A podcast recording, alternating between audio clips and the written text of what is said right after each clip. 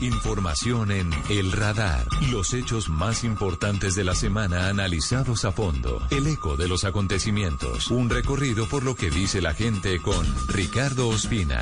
Aquí comienza El Radar en Blue Radio, la nueva alternativa.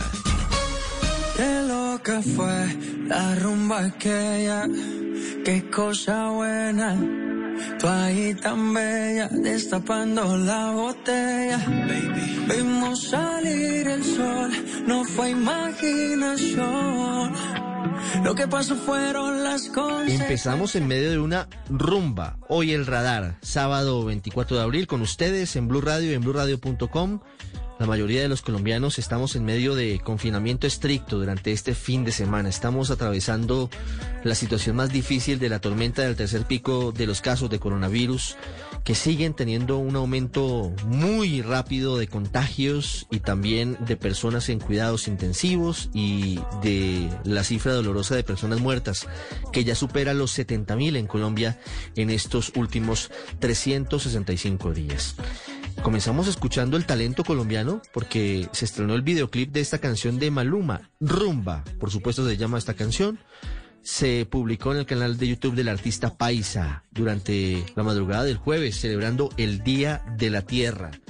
Se ha promocionado por Instagram, por otras redes sociales y sigue siendo exitoso, muy exitoso Maluma que a esta hora, con esta canción de fondo, nos permite contarles que en minutos vamos a hablar de la propuesta que tienen los empresarios para buscarle salidas a la necesidad de recursos a través de seguramente una reforma tributaria, pero de manera distinta a la que plantea el gobierno, con iniciativas importantes que podrían obtener recursos para el gobierno y para atender las dificultades sociales que deja la pandemia.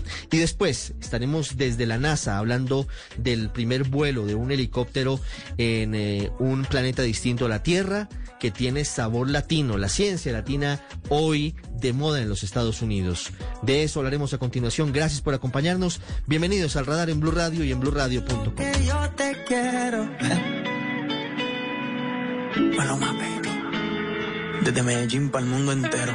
Usted está en el radar en Blue Radio. Antes de hablar de Marte, antes de hablar de otros escenarios, hoy sábado de confinamiento en gran parte del país, hablamos de una realidad que nos toca a todos y que es ineludible, la necesidad de recursos. Estamos afrontando no solamente la parte difícil, tal vez más complicada de la pandemia en materia de salud pública, en este tercer pico que nos lleva a unas cifras que no habíamos alcanzado en número de muertos y en número de contagios diarios, sino que también la cantidad de medidas que se han tenido que adoptar, los cierres, las cuarentenas, han afectado severamente a amplios sectores de la población, sobre todo a los menos favorecidos. Y ahí se necesita plata. Y la plata se obtiene usualmente a través de proyectos de reforma tributaria, de recaudo, a través de más impuestos.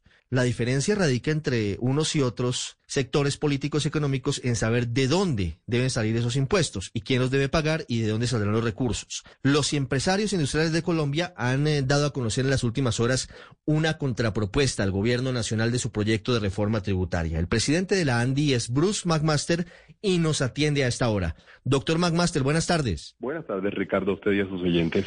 ¿Cómo ven ustedes el proyecto de reforma tributaria que presentó el gobierno? Ricardo, nosotros hemos presentado una alternativa diferente y pensando un poquito más en tener algo mucho más medido a las necesidades que realmente tiene en este momento el Estado colombiano, pensando también en buscar alternativas que nos permitan minimizar el efecto sobre los hogares el efecto sobre las familias. Eh, y para eso básicamente nosotros lo que hemos propuesto es que los empresarios hagamos, digamos, un acto de solidaridad casi que extraordinario en este instante para financiar el hueco que tiene el Estado. Nosotros en ese orden de ideas hemos propuesto que haya la suspensión de algunas de las medidas definidas en la ley de financiamiento del año 2019,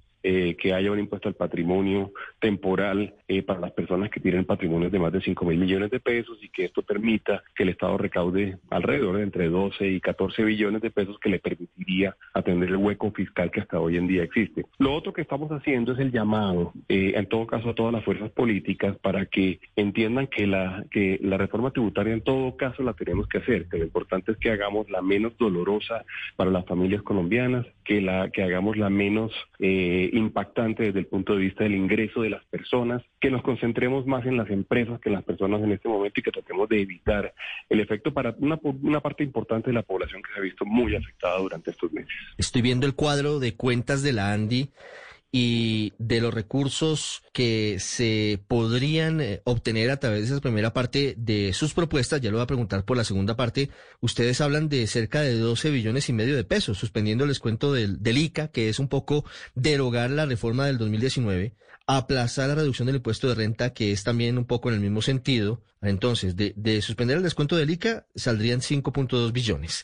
De aplazar la reducción del impuesto de renta saldrían 6.2 billones. Y del impuesto al patrimonio para personas que tengan más de 5 mil millones de pesos de patrimonio líquido, que sería un billón de pesos. Allí tendríamos 12,4 billones de pesos. Esto sería, pues, realmente en tiempos normales no sé si cercano a una reforma tributaria, eh, como lo plantean ustedes, no, no, tan ambiciosa como la que hoy plantea el gobierno, quiero decir. No, no, no, Ricardo, no sería cercano a una reforma tributaria normal, sino sería la reforma tributaria más grande de la historia de Colombia. La reforma tributaria más grande en términos de recaudo que hasta ahora se ha hecho, ha recaudado 10.6 billones de pesos, que fue la reforma del año 2010.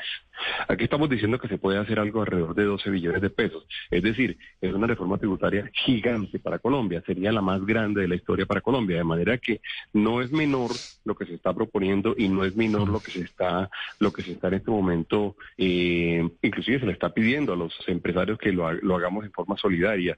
He recibido un gran, un gran, gran aporte, eh, apoyo de los empresarios diciendo que lo quieren hacer, que lo van a hacer, que, se, que es temporal.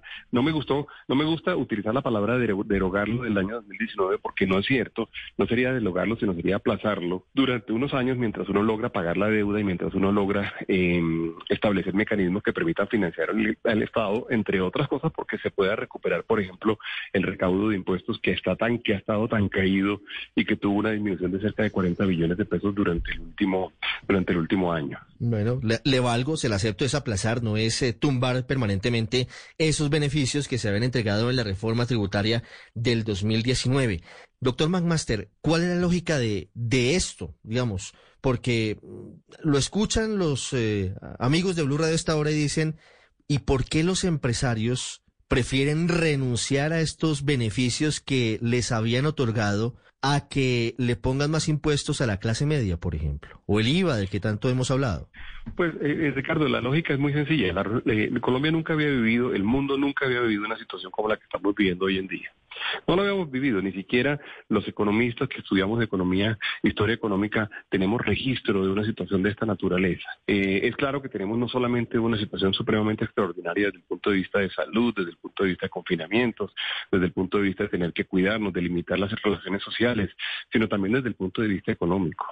Y en eso el papel, el Estado juega un papel importantísimo y le pedimos mucho al Estado y esperamos mucho del Estado. Entonces, pues sí, en eso, eh, a pesar de ser, digamos, eh, elementos que nosotros consideramos fundamentales para la competitividad del país, en este momento consideramos que pues la prioridad probablemente está mucho más en poder mantener la calificación de riesgo, mucho más en poder mantener el poder adquisitivo de las familias y su, y su capacidad de poder atender sus necesidades básicas, eh, está mucho más en entender que ha habido inclusive un incremento en el desempleo mucho más allá de lo que todos habíamos previsto. Entonces sí, sí, eso es, no, es, no, no, parecería, digamos, el, el, la solicitud típica que haría normalmente el empresariado, porque el empresariado quiere ser competitivo para producir más empleos, pero en este instante, digamos que lo que hay es mucho más una conciencia muy, muy fuerte de que lo que hay que hacer es esto, eh, eh, apoyando a las familias colombianas en este momento de la historia. Ustedes habían hecho la propuesta, tal vez un poco menos formal, antes de que el gobierno presentara la reforma tributaria, diciéndole, mire,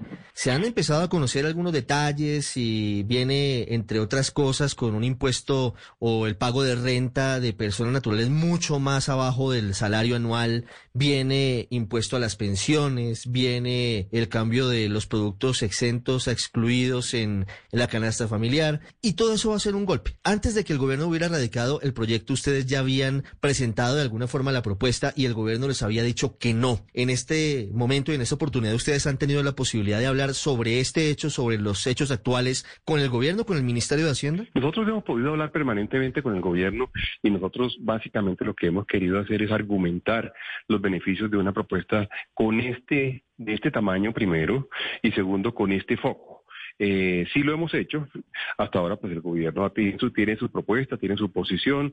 Eh, claramente quien toma la, decisión, pues es el Congreso. Entonces también nos hemos sentado con el Congreso, le hemos mandado un documento parecido al que usted tiene en este momento en su mano, en donde básicamente lo que estamos es eh, argumentando la conveniencia de hacer algo muy concreto, muy sencillo, poco traumático, muy dirigido a apoyar a las familias colombianas, mm, no tocarlas en este momento de la historia y en eso estamos, digamos. Nosotros básicamente lo que hemos optado es por la, por la, vía, por la vía argumentativa, porque sí sabemos y, estamos conscientes de que la reforma en todo caso se necesita, entonces hay que tenerla mejor, hay que tenerla menos dolorosa. Claramente en este instante de, de múltiples emergencias y de múltiples urgencias, pues nadie, no hay nadie que esté saliendo bien librado. En ese orden de ideas, pues eh, eh, lo que hay que hacer es minimizar el costo y el impacto sobre toda la sociedad. De manera que esa es un poco la propuesta nuestra, insistiríamos en ella, estamos convencidos de, que es la mejor eh, o algo parecido a De hecho, le quiero decir una cosa, Ricardo, no, no quiero defenderla por defenderla ni quiero ganar un debate argumentativo, no es, no ese es el objetivo nuestro. Si aparece algo similar a esto, también lo apoyaremos, o algo que permita de alguna forma eh, cumplir con los principios generales que le he venido explicando, lo apoyaremos, porque, pero, pero, y porque no se trata de, ganar una, una, discusión, ni un concurso, ni ganarse tampoco una argumentación. Mm. La segunda parte de la propuesta, doctor McMaster, hablando de los empresarios, tiene que ver con algo que ya se ha venido intentando y de hecho se han movido algunas fichas en los últimos meses desde el Ministerio de Hacienda. Otros recursos, dice la tabla que tengo en mis manos de la ANDI, enajenación y venta de activos. Por una vez, y de allí se pretenderían o se podrían eh, obtener 14 billones de pesos. Pues imagínense, eh, son recursos muy importantes. Una reforma tributaria y media. Y reducción del gasto permanente, 3 billones de pesos. Sumando allí tenemos 17 billones. Esta propuesta tiene la posibilidad de salir adelante. Es decir, eh, cuando hablo de que ya hay movidas, pues estamos hablando de ISA. El gobierno ya ha pensado en vender su participación accionaria en Interconexión Eléctrica S.A. y de hecho cambiarla de manos a Ecopetrol que es mayoritariamente estatal. ¿Ustedes están proponiendo algo similar a esto en este momento? Vea, Ricardo, Colombia históricamente ha tenido, eh, yo creo que con gran tino, con acierto, eh, un, gran, un celo importante alrededor de poder vender nuestros activos. Por muchas razones, porque bueno, pues los tenemos ahí, los hemos ahorrado como sociedad durante años y están pues de alguna forma prestando un servicio y dando unas utilidades. Pero uno no se le puede olvidar que esos son los ahorros históricos de nuestra ciudad. Esos ahorros, al igual que los ahorros de las familias, están ahí para ser utilizados en los momentos más importantes, en los momentos en los que realmente se necesita. Yo siempre hago este ejemplo. Si usted me dice a mí que si una familia debería vender su apartamento para irse de vacaciones a Santa Marta, yo le diría no, no, no, no, no se justifica. Eh, seguramente ha trabajado toda la vida por tener el apartamento, etcétera. Si usted me dice que una familia va a vender el apartamento porque quiere educar a sus hijos y mandarlos a la universidad, o porque quiere eventualmente atender una emergencia de salud que tiene que operar, tiene que someter es una operación costosa y además uno le dice, eso sí lo justifica.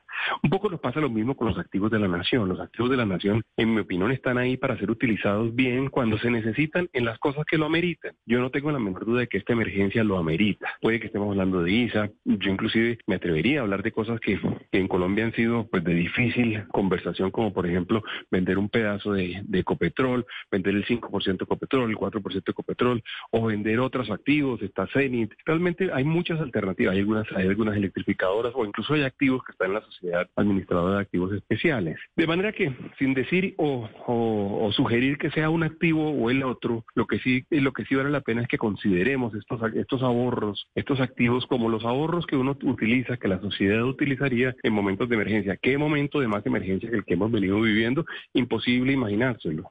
Por supuesto. Doctor McMaster, quiero, para finalizar esta charla de sábado, hacer una última pregunta porque ya llevamos un año en estas. Usted y yo hemos hablado muchas veces durante este año sobre las cuarentenas, los confinamientos y los efectos de los mismos. Hoy, ¿cómo están viendo las cosas en el sector de la industria y de las empresas ante determinaciones que pareciera que no tienen por ahora otra alternativa distinta a estos modelos que hoy estamos afrontando? Hoy estamos usted y yo encerrados hablando y la mayoría del país está encerrado, está en confinamiento intentando con ese modelo de cuatro días de trabajo y tres de confinamiento controlar este difícil tercer pico de la pandemia. ¿Usted considera que este es el modelo efectivo que, que en medio de todo, a pesar de que cuesta duro en el bolsillo de los empresarios, es lo que hay que hacer? Pues eh, dado el grado de, yo le tengo que responder como en dos fases, Ricardo. Dado el grado de emergencia en el cual estamos hoy en día, yo diría que es difícil decir que no, que no debemos hacerlo. Cuando uno ve los niveles de, de ocupación de las UCIs, por ejemplo, o cuando uno ve los niveles de contagio o de muertes diarias, es difícil argumentar algo distinto. Sin embargo, la pregunta que nos tenemos que hacer es por qué, que tenemos que hacer es por qué llegamos a eso. Y yo, y yo ahí he venido insistiendo y martillando y martillando sobre la idea de que lo que pasa es que cuando nos liberan, nos portamos mal, no nos cuidamos, no somos verdaderamente conscientes del riesgo del contagio. Eso, ¿cómo se soluciona? Hombre, se soluciona con, con políticas y con campañas de autocuidado en donde yo siento que no hemos sido suficientemente enfáticos. Em, hay países que se cuidan significativamente más, hay sociedades que entienden mucho más el riesgo del contagio y las consecuencias que puede tener, hay sociedades que además tienen un sentido además de, de respeto entre unos y otros y entender que yo me cuido porque además cuidándome yo me estoy, cuidando al resto de la sociedad. Ahí tenemos un efecto importante. Ahora, en, en, medio de todo esto, por supuesto, la vacunación termina siendo realmente la solución eh, estructural y definitiva y en eso pues nos tenemos que concentrar. Y ahí tenemos un tema complicado y es que el decreto que avala el posible momento de participación de los empresarios en la compra de vacunas y en sumarse al plan de vacunación tiene un cuello de botella. Ya tenemos, doctor McMaster, tres de las eh, autorizadas en Colombia, farmacéuticas quiero decir, que han dicho que no venden las vacunas a los privados por ahora, que están concentrados en los gobiernos. Tenemos a Pfizer, luego a Sinovac y luego a la firma AstraZeneca. ¿Usted cómo está viendo ese proceso? Es muy importante tener en cuenta lo siguiente, Ricardo. Nosotros lo que hemos venido pidiendo siempre es que se levante la condición de monopolio que tiene el Estado para comprar las vacunas en el momento en que eh, haya vacunas disponibles en el mercado. Por supuesto, sacar la resolución no garantiza que haya vacunas disponibles en el mercado, pero lo que hemos venido pidiendo es que haya una resolución para el momento en el cual haya vacunas disponibles. ¿Por qué? Porque la condición de monopolio solo se justifica en condiciones de escasez. Si no hay, si no hubiera escasez y no y hubiera vacunas abiertas y disponibles para todo el mundo, pues no habría, no debería haber razón para que hubiera una condición de monopolio en cabeza del Estado. Por el contrario, el Estado debería incentivar que hubiera cada vez más compra de vacunas por parte de los privados para que pudiéramos atender a la mayor cantidad de población. En ese orden de lo que tenemos es que estar listos desde el punto de vista regulatorio y nosotros sentimos que todavía faltan cosas para estar listos. Por ejemplo, está la discusión de la indemnidad, está la, discusión de a quién se le puede comprar y a quién no, está la discusión de cuál es el tipo de vacunas que podemos eventualmente importar. Toda esa discusión es una discusión que hay que darla en forma pragmática para que el día que haya vacunas, y le digo que nosotros hemos visto ya momentos en los cuales hay vacunas que ya han pasado, pero el día que haya vacunas disponibles podamos comprarlas. Entonces, eh, la tarea que tenemos es la de alistar la regulación para el instante, el instante, no dos semanas después ni un mes después, en el cual la condición de escasez de vacunas haya sido superada. Fíjese que se ha abierto una posibilidad, todavía no se ha aprobado por parte de INVIMA, pero pareciera que la salida al entuerto que hay, y entendiendo que debería también, según ustedes, modificarse un poquito y adecuarse más el marco normativo, la posibilidad de que la vacuna del laboratorio ruso Gamaleya, hablo de la Sputnik B, sea la que por fin logre agilizar la compra por parte de los privados. ¿Ustedes han estado, sabe de alguien que haya estado en contacto de los empresarios con, con el laboratorio Gamaleya? Claro, claro, así es. Inclusive nosotros nos han, contactado, directamente. Pero le digo también, de vacunas Sinovac también y de vacunas AstraZeneca también. Entonces, eh, a pesar de las declaraciones que esas, de esas declaraciones se refieren a la venta directa de vacunas por parte de ella, pues hay otra gente que tiene las mismas vacunas. Entonces, em, yo lo que diría es que tenemos que estar listos. Ricardo. Y Colombia en eso no se puede, no puede, no podemos ser más dogmáticos que, que, la realidad y no podemos eventualmente inclusive limitar las posibilidades que tengamos de accesar a esas vacunas. Tenemos por el contrario que estar todos listos para, hombre, ojalá poder contar con herramientas adicionales para apoyar el plan de vacunación del gobierno. Doctor McMaster, muchas gracias y un feliz sábado. Gracias, Ricardo. Lo mismo a usted y a todos los oyentes. Usted está en el radar en Blue Radio. La historia que se origina en Brasil es realmente increíble, parece de película.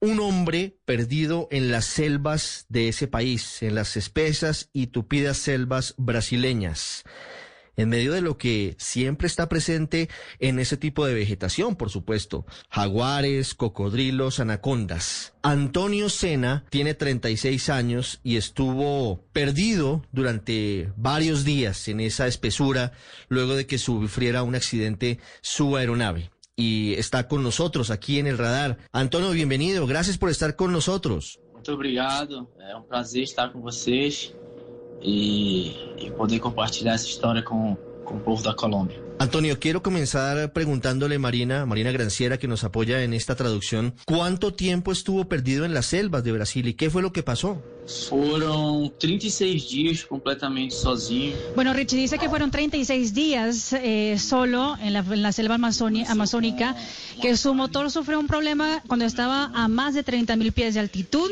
Eh, tenía ya 35 minutos de vuelo, en un vuelo que iba a durar un poco más de una hora. Y cuando se dio cuenta en un lugar inhabitable, donde tenía que hacer un aterrizaje forzado, logró aterrizar y luego de eso comenzó todo el drama.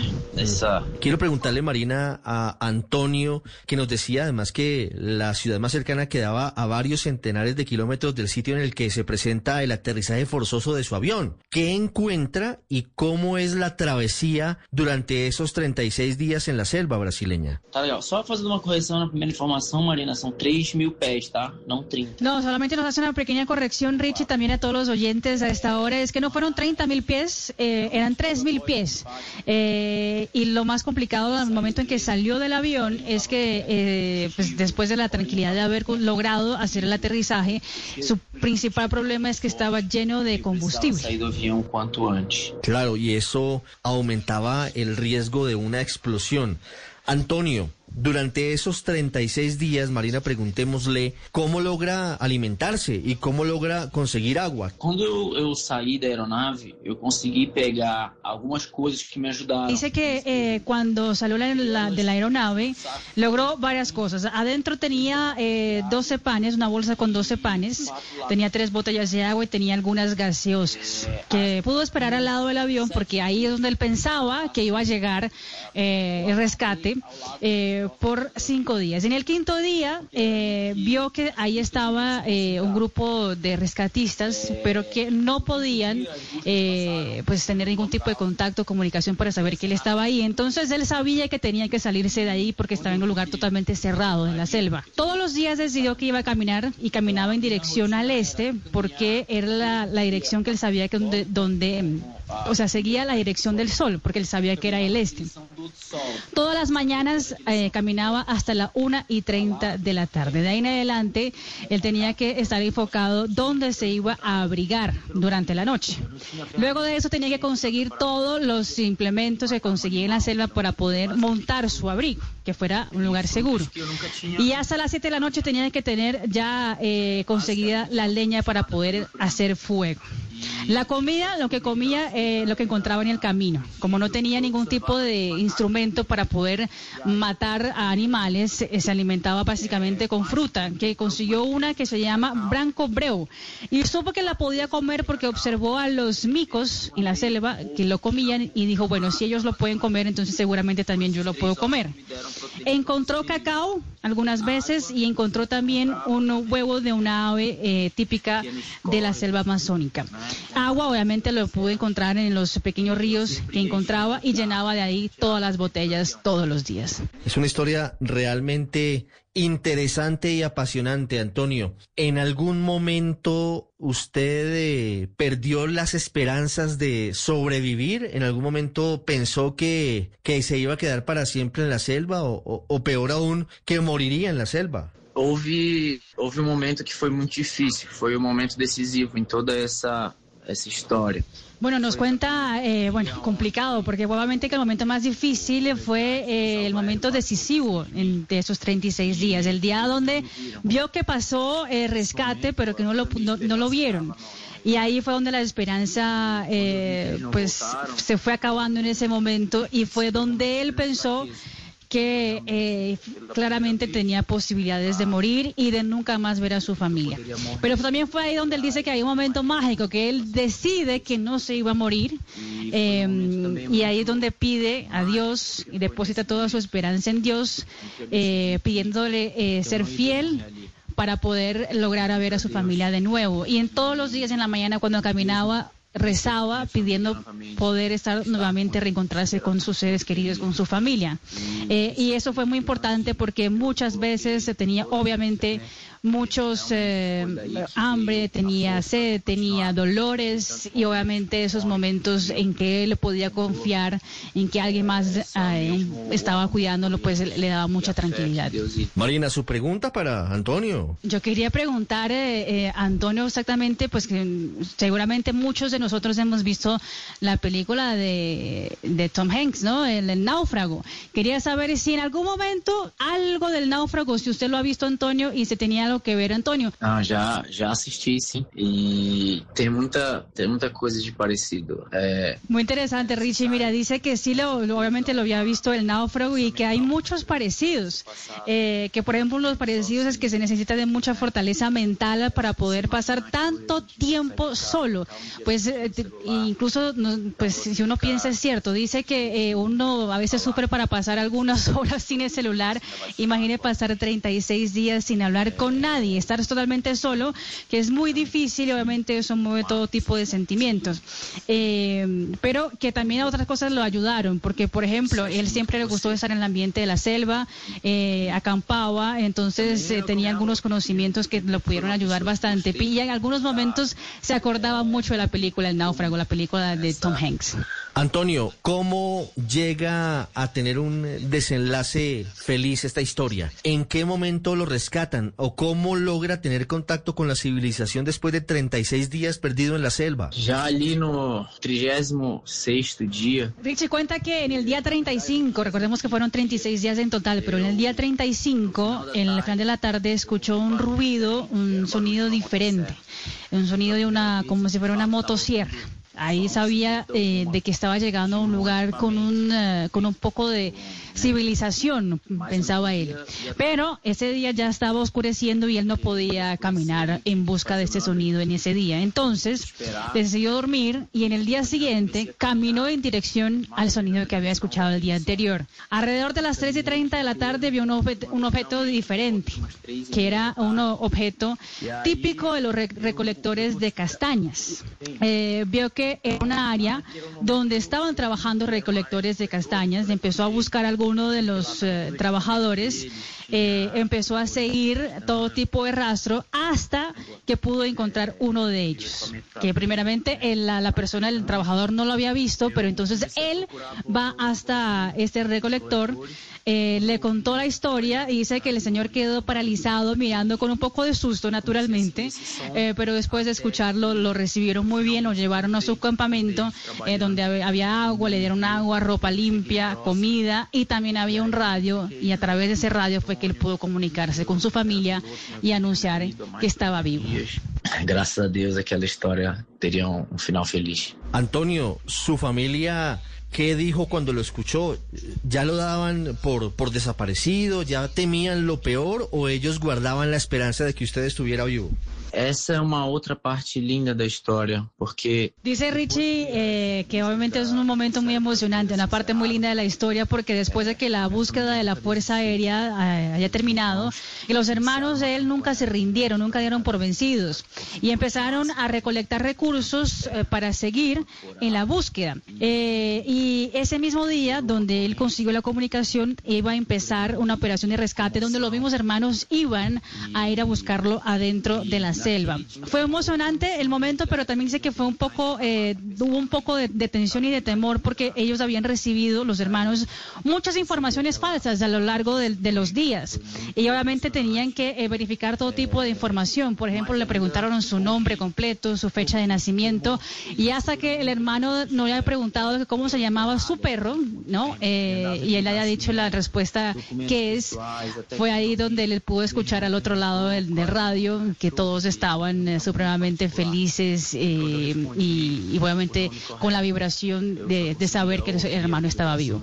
Qué historia más emocionante, Antonio. Ya más tranquilo, ya en el hogar, en casa, ¿alguien le ha propuesto, mire, usted debería escribir un libro o debería eventualmente contarlo a través de una película? ¿Alguien se le ha acercado para que esta travesía de 36 días en la selva pueda trascender y sea algo más que, esta aventura que usted nos cuenta para Colombia? é, na verdade, sim, o Sí, Richie, mira, a finales del mes de mayo va a ser lanzado en Brasil el libro que se llamará 36 días y él eh, dice que espera y hace fuerza para que otras editoras de libros eh, puedan también traducir el libro para que puedan alcanzar también otros países, por ejemplo Colombia y otros países latinoamericanos y del mundo, que dio muchas entrevistas a periódicos internacionales eh, y quién sabe también hay una negociación pendiente también sobre un posible, una posible película película donde, donde también pueda ocurrir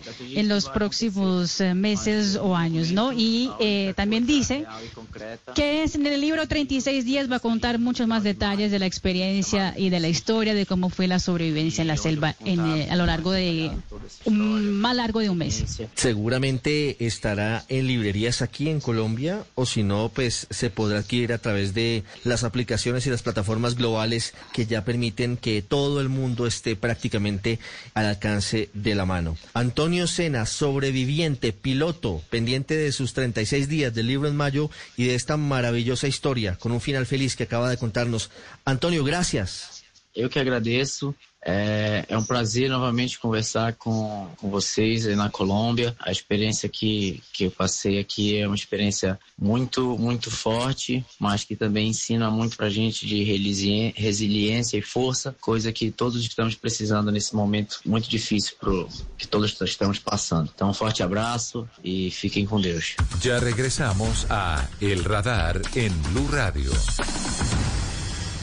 Prepárate para ver la película más aclamada del cine colombiano. A una mujer no se le pega nunca, ni con el pétalo de una rosa. Dirigida por el ganador del Oscar, Fernando Trueba. Se necesitan redes de alcantarillado, planes de vacunación, esto es un desastre. Premio Goya a Mejor Película Iberoamericana. El olvido que seremos. A partir del primero de mayo, solo en cines. ¿Qué es ser mamá? Ser mamá es enseñar es ser el centro, el comienzo y el final de la familia. Es hacer cada momento especial. Es unir las generaciones y pasar el legado. Tal como hace mucho tiempo, ella te lo pasó a ti. Super Arepa. La harina para hacer arepas de las super mamás. Trabajamos pensando en usted. Volvemos con El Radar en Blue Radio.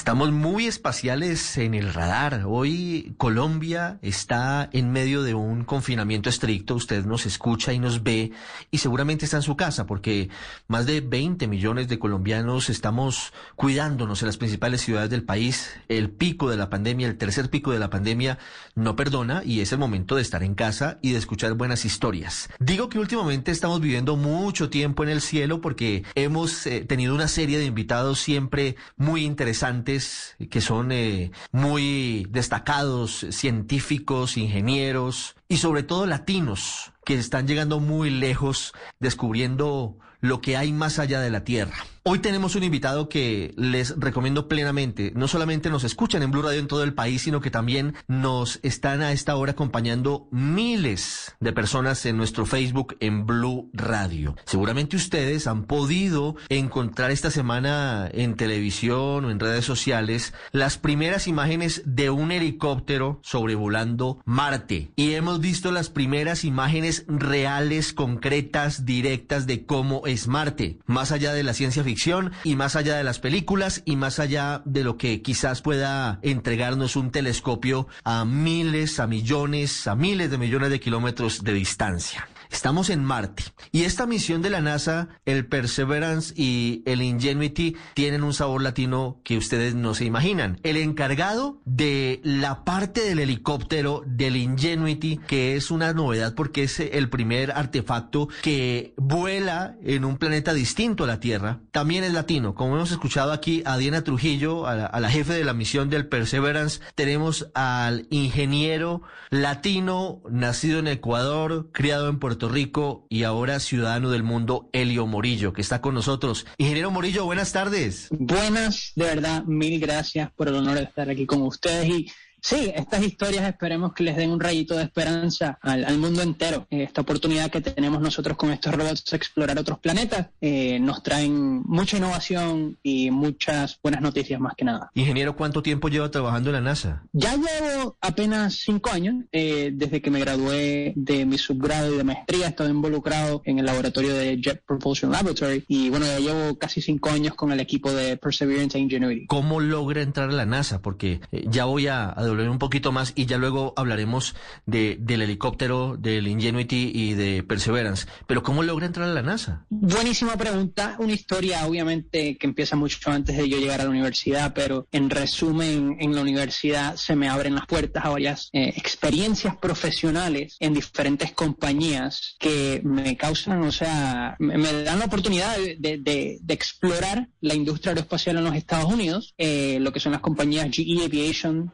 SpaceX, Boeing, trabajando en diferentes tipos de tecnologías. Y cuando ya estoy buscando mi trabajo, eh, o sea, full time, eh, acá hay una organización muy grande a nivel nacional llamada la Society of Hispanic Professional Engineers, que es una red de latinos eh, a lo largo del país que nos mantenemos muy bien conectados. En una de las conferencias nacionales es donde conozco a uno de mis jefes, que también es latino, y en ese tiempo él era uno de los managers del laboratorio en el que actualmente estoy trabajando, y nos caímos súper bien. Las destrezas ya las había desarrollado, había un alineamiento de metas muy, muy chévere y se me abrieron las puertas para venir a trabajar acá en Los Ángeles, eh, en Pasadena, California, mm. en esta gran misión que es Mars 2020. Ingeniero Morillo, ¿es casualidad que la misión Perseverance que está en Marte tenga tal sabor latino como el que estamos contándoles a los oyentes? Diana Trujillo, colombiana, Calella, para más señas, Helio Morillo y muchos otros. ¿Esto es casualidad? ¿O la NASA decidió que para destacar y para que el mundo conociera que los latinos también tenemos talento y tenemos destrezas para hacer ciencia, decidieron que el fuerte en esta misión estuviese sobre eh, personas de nuestras latitudes? Bueno, yo no creo que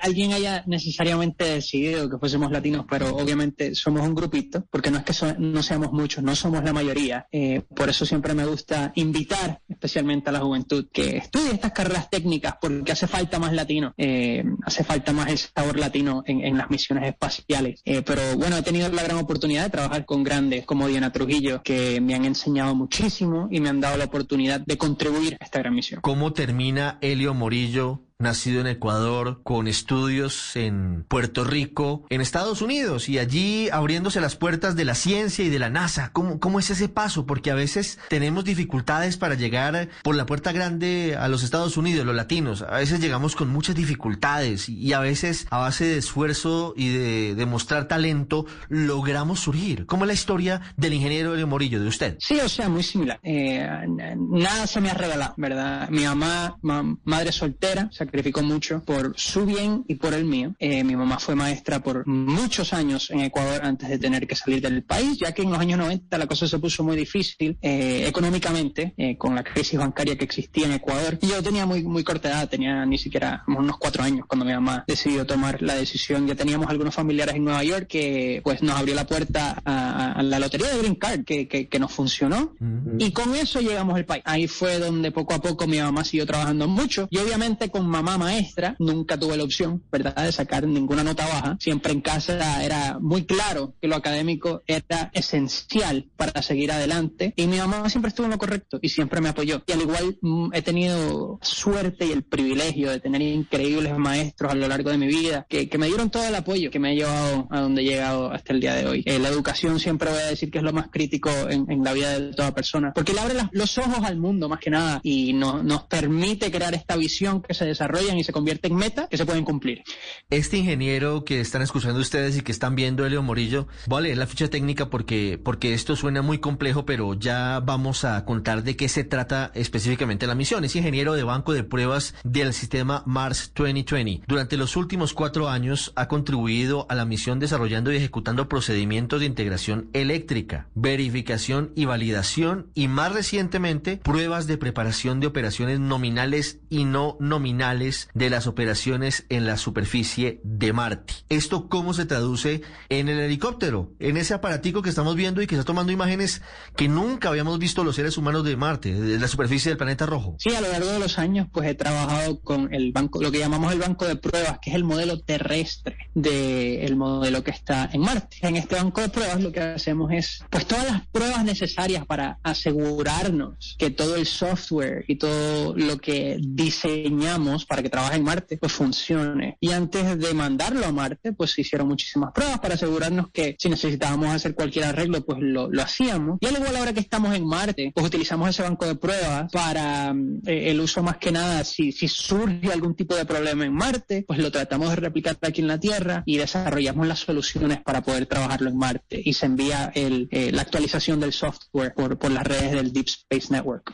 Con el helicóptero en particular, yo trabajé por muchos años integrando lo que es Ingenuity al sistema de Perseverance, que en la parte de Perseverance hay un sistema de comunicación con una antena que se comunica con el Ingenuity ahora diariamente para poder comunicarnos e enviar secuencias a Ingenuity para que pueda tomar sus vuelos, para que nos pueda pasar sus datos, su información, eh, para entender que todo está bien en la superficie de Marte. Han sido unos días espectaculares, obviamente con todas las imágenes que han llegado recientemente, que están abiertas al público, por favor, eh, les invito a que las busquen en internet, todas las imágenes que están llegando de Marte, las ponemos para que el público también las pueda utilizar y desarrollen sus propios medios eh, y que encuentren cosas que a lo mejor nosotros no vemos. Así que vayan y por favor, les invito, que son imágenes nunca, nunca antes vistas, muy espectacular.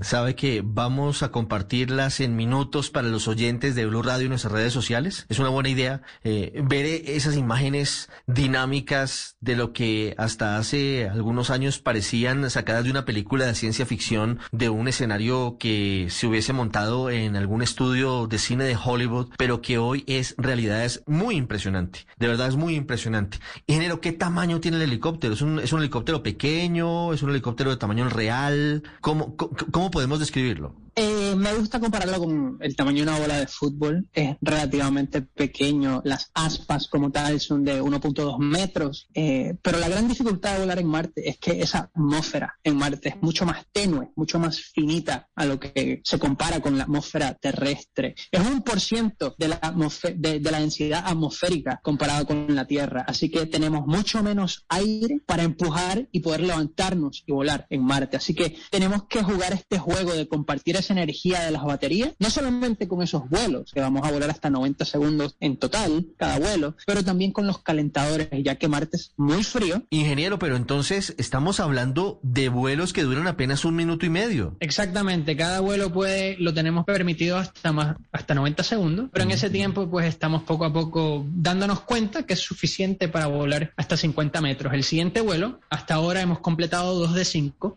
el siguiente vuelo va a ser un poco más complejo. Va a volar a 5 metros de altura y se va a trasladar 50 metros hacia, yo creo, no me acuerdo en qué dirección, pero regresar esos 50 metros y de nuevo aterrizar en el mismo lugar de donde despegó. Eh, con esto, pues obviamente vamos poco a poco haciendo esos vuelos un poco más complejos, con un poquito más de ambición cada vez, para entender los límites en esa atmósfera en Marte. Mm. ¿Son solamente cinco vuelos los que tiene habilitados el helicóptero? ¿Los cinco vuelos se descarga la batería o qué pasa? ¿Por qué no puede seguir haciéndolos? Eh, buena pregunta. Más que nada, eh, el, la misión de Ingenuity, eh, tenemos que tener en cuenta solamente una demostración tecnológica. Es una pequeña parte de la misión de Mars 2020. Y una vez terminemos con esos primeros cinco vuelos, que son los objetivos con los cuales llegamos a Marte, pues toca abandonar el helicóptero para que Perseverance pueda comenzar oficialmente con su con su misión científica de colectar muestras para buscar rasgos de vida en mar. Así que con mucho, bueno,